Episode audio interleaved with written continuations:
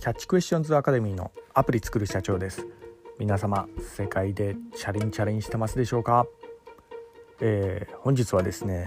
歴史に学ぶ経営学というようなところでお話の方させていただきたいと思います、えー、こちらの番組ではですね iPhone アプリを世界で売るための戦略というようなところでマーケティングに関するお話の方をさせていただいております、えー、主にあの YouTube で発信させていただいてるんですが YouTube の方はですね iPhone アプリの作り方や、えー、ラズベリーパイのリモートサーバーの構築方法など、えー、そういったものを、えー、主にこう発信させていただいております。こちらはちょっと専門的で難しい内容もありますんでね、えー、こちらが、えーえー、見たいという方でしたらですね、えー、YouTube の説明欄の方に番組リストの URL があるんでそちらからこう見ていただくと、えー、お好みの専門ジャンルが見れるかと思いますんでよろしくお願いいたします。で私のこちらの番組の方はですねマーケティングに関するお話の方させていただいておりまして、えー、こちらはあの音声メディアでも、えー、配信させていただいております。ポッドキャストや、えー、スタンド FM、えー、レックとか、えー、いろいろあの音声メディアでやってますんでよろしくお願いいたします。で、えー、早速なんですけど本題の、えー、歴史に学ぶ経営学というようなところでですね、まあ、結構あの有名な経営者の方とか、えー、あのまあ、歴史に結構学んでるっていうのが結構多いんですね。え、例えば例で申し上げますと、え、ソフトバンクの、え、取締役会長の、え、孫正義さんですね、えーまあ、の彼はですねあの、まあ、孫子の兵法にこう習って、まあ、経営を、えー、やるみたいな、え、結構有名なとこがあるんですけどね。あのまああの孫子っつったらあの、えー、兵法で結構有名なんですけどね。あの、まあ、戦略家なんですけど、えー、まあなんですかねあのまあ、弱小の、えーまあ、国を、えー、いかにして兵法でこう勝ちに導いたかみたいなあの戦略家の、えー、ところがあるんですが、まあ、それはですねあの、まあ、経営に非常にこう、まあ、使えるロジックがあるんですね。まあ、のもちろんあの日本でもあのえー、こういった、えー、ところがよく使われてたりしてるようなところがあり、まあ、本日ち,、え、ちょっとお話しさせていただきたいのがあの織田信長ですよね。はい、で、まあ、織田信長といえば、まあ、皆さんの教科書とかでも結構有名でご存知だとは思うんですけど、えーまあ、とある調査であの、えー、上司にしたくない戦国武将でダントツ1位でもあるんですけど、まあ、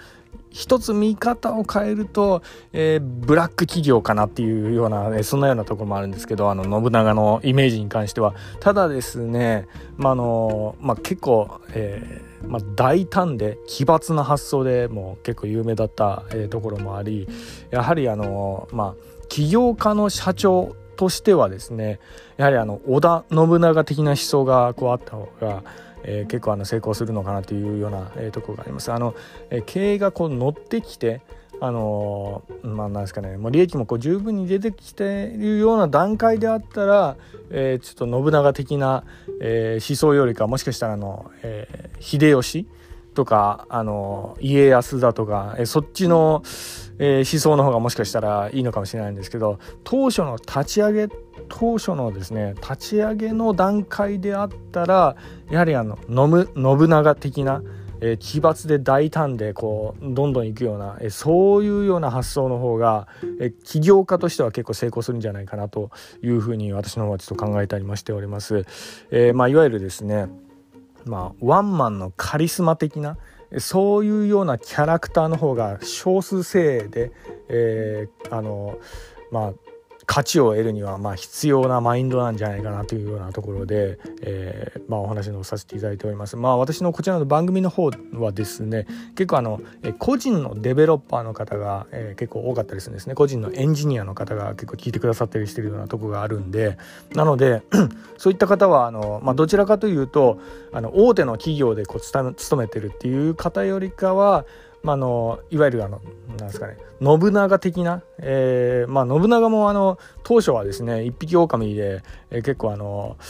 まあいろいろあの、まあ、やられてたとこもありましたけど、えーまあ、そういうような思想が、まあ、大事なんじゃないかなというようなところもありましてあの、まあ、例えばあのまたあの iPhone, iPhone の、えー、Apple の創業者のスティーブ・ジョブズの話にもなってしまいますけど、まあ、スティーブ・ジョブズもどちらかといったらですね日本の戦国武将で、まあ、だ誰に当てはまるのかなってこう考えてみるとやはりですね織田信長なんじゃないかなって感じもするんですよね私的にはちょっと個人的な見解ですけど、まあ、やはりあの彼もあのワンマン的なカリスマが、まあ、ありまますんでねそういうようなあの思想とか考え方っていうのはやはりあの起業家としては結構向いてる方なんじゃないかなと思いますね。スティーブ・ジョブズもあの、まあ、亡くなってから今のティムティム・クックの方にあの CEO 変わりましたけど、まあ、ティム・クックなんかはあの起業家としては私はちょっとうんあんまうまくいかないんじゃないかなっていうただですねこうアップルがこう乗ってきてそれであのえー、今現在のあのもう市場にもこう、えーまあ、アップル製品がこう流通してるような段階で、えー、経営をコントロールするっていう考え方だったらあの、まあ、ティム・クックも、えー、結構ありなんじゃないかなというふうにあの私は思ったりもしてるんですけどね、はい。まあ、あのとにかく立ち上げ当初の段階のキャラクターと経営が乗ってきてからのコントロールする、えー、キャラクターっていうのはやはりちょっと違ったりするようなとこもあるんじゃないかなというふうに、えー、私は思ったりもしております。はい、で まあなんであのここまであの織田信長を、え、少しちょっと取り上げたかというようなところなんですけど、まあ、これはあのやはりあの一番有名な、えーえー、桶狭間の戦いの、え、ところに、えーの話にもこうなってくるんですけどね。あのまあ知る人ぞ知る織田田信長があの、まあ、戦国時代の中で一躍こう名を轟かせたあの、えー、一戦でもあるんですけどね。あの、まあ、要するにこの少数精鋭ですね、えーまあ、あの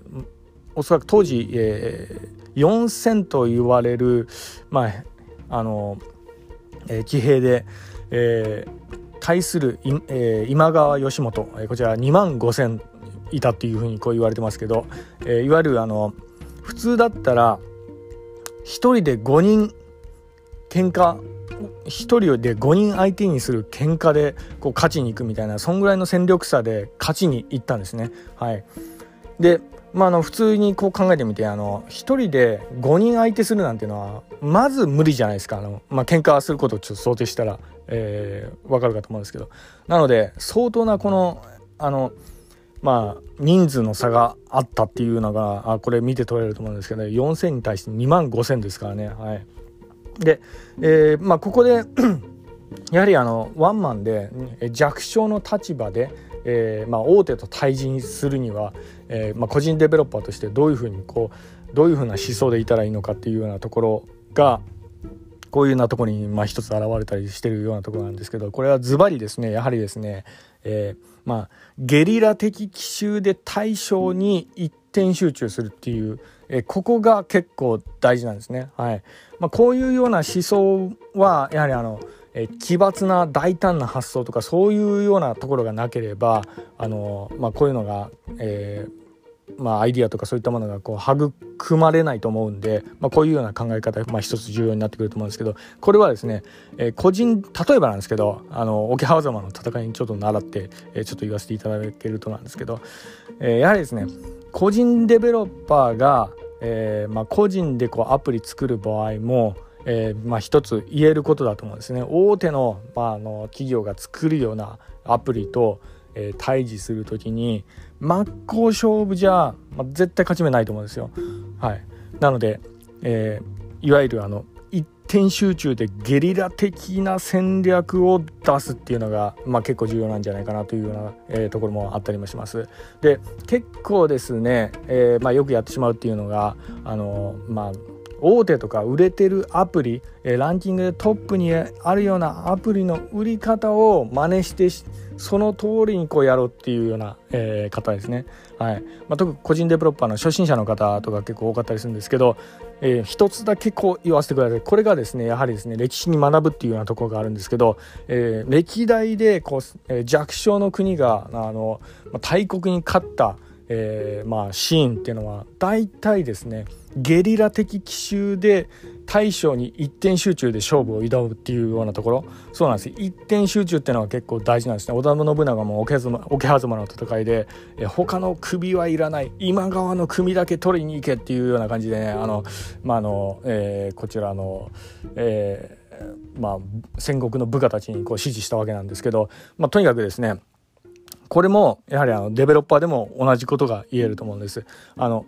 あれもこれも手を出しちゃいけない。自分の機能の一点に集中して勝負するっていうこと、まあ、ここが結構大事で本日一番伝えたかったところでもあります。なのですで、えー、にですね個人デベロッパーの方でアプリとか作られてる方いると思うんですけど自分の作ったアプリのコンセプトこれ一言で言えますかっていうようなところなんですね。はい。一言でここだけは負けないこうまあのえーまあ、機能だとかそういったものを持ってますかというようなところこれがなければあの絶対あの勝ちにはいけないんじゃないかなというような、えー、ところがありますんでねこの部分を一つこう肝に銘じていただければと思います。まあ、いわゆるですねあのあれもこれも手出してもあの結構ねいろんな機能入れるとあの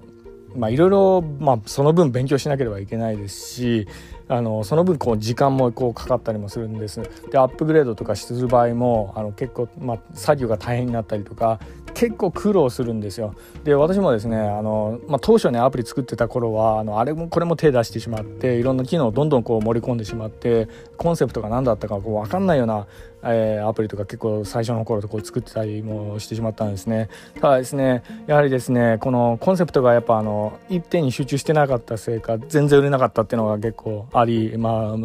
そういったところから、まあ、今回この話をちょっとさせていただいたところもあります。結構ね骨折り損に終わっても全然売れないアプリっていうのは結構あるんですよ。あの私もあの体験としてそれがあるんでね。なのでまあ一つこうあの歴史からあのこういうような部分であの、まあ、今ねアプリとかの App Store でもあの、えー、湯水の方にようにこういっぱいこう出てるようなそんなような時代なんであの大手を作るようなアプリと個人のデベロッパーが対峙するにはそれなりの戦略が必要になるっていうようなところがありますんでねだからなのであの歴史に学んだらいいんじゃないかなというようなところでお話の方をさせていただきました。はい、では本日は以上になります。えー、最後にいつもの言葉で、えー、締めさせていただきたいと思います。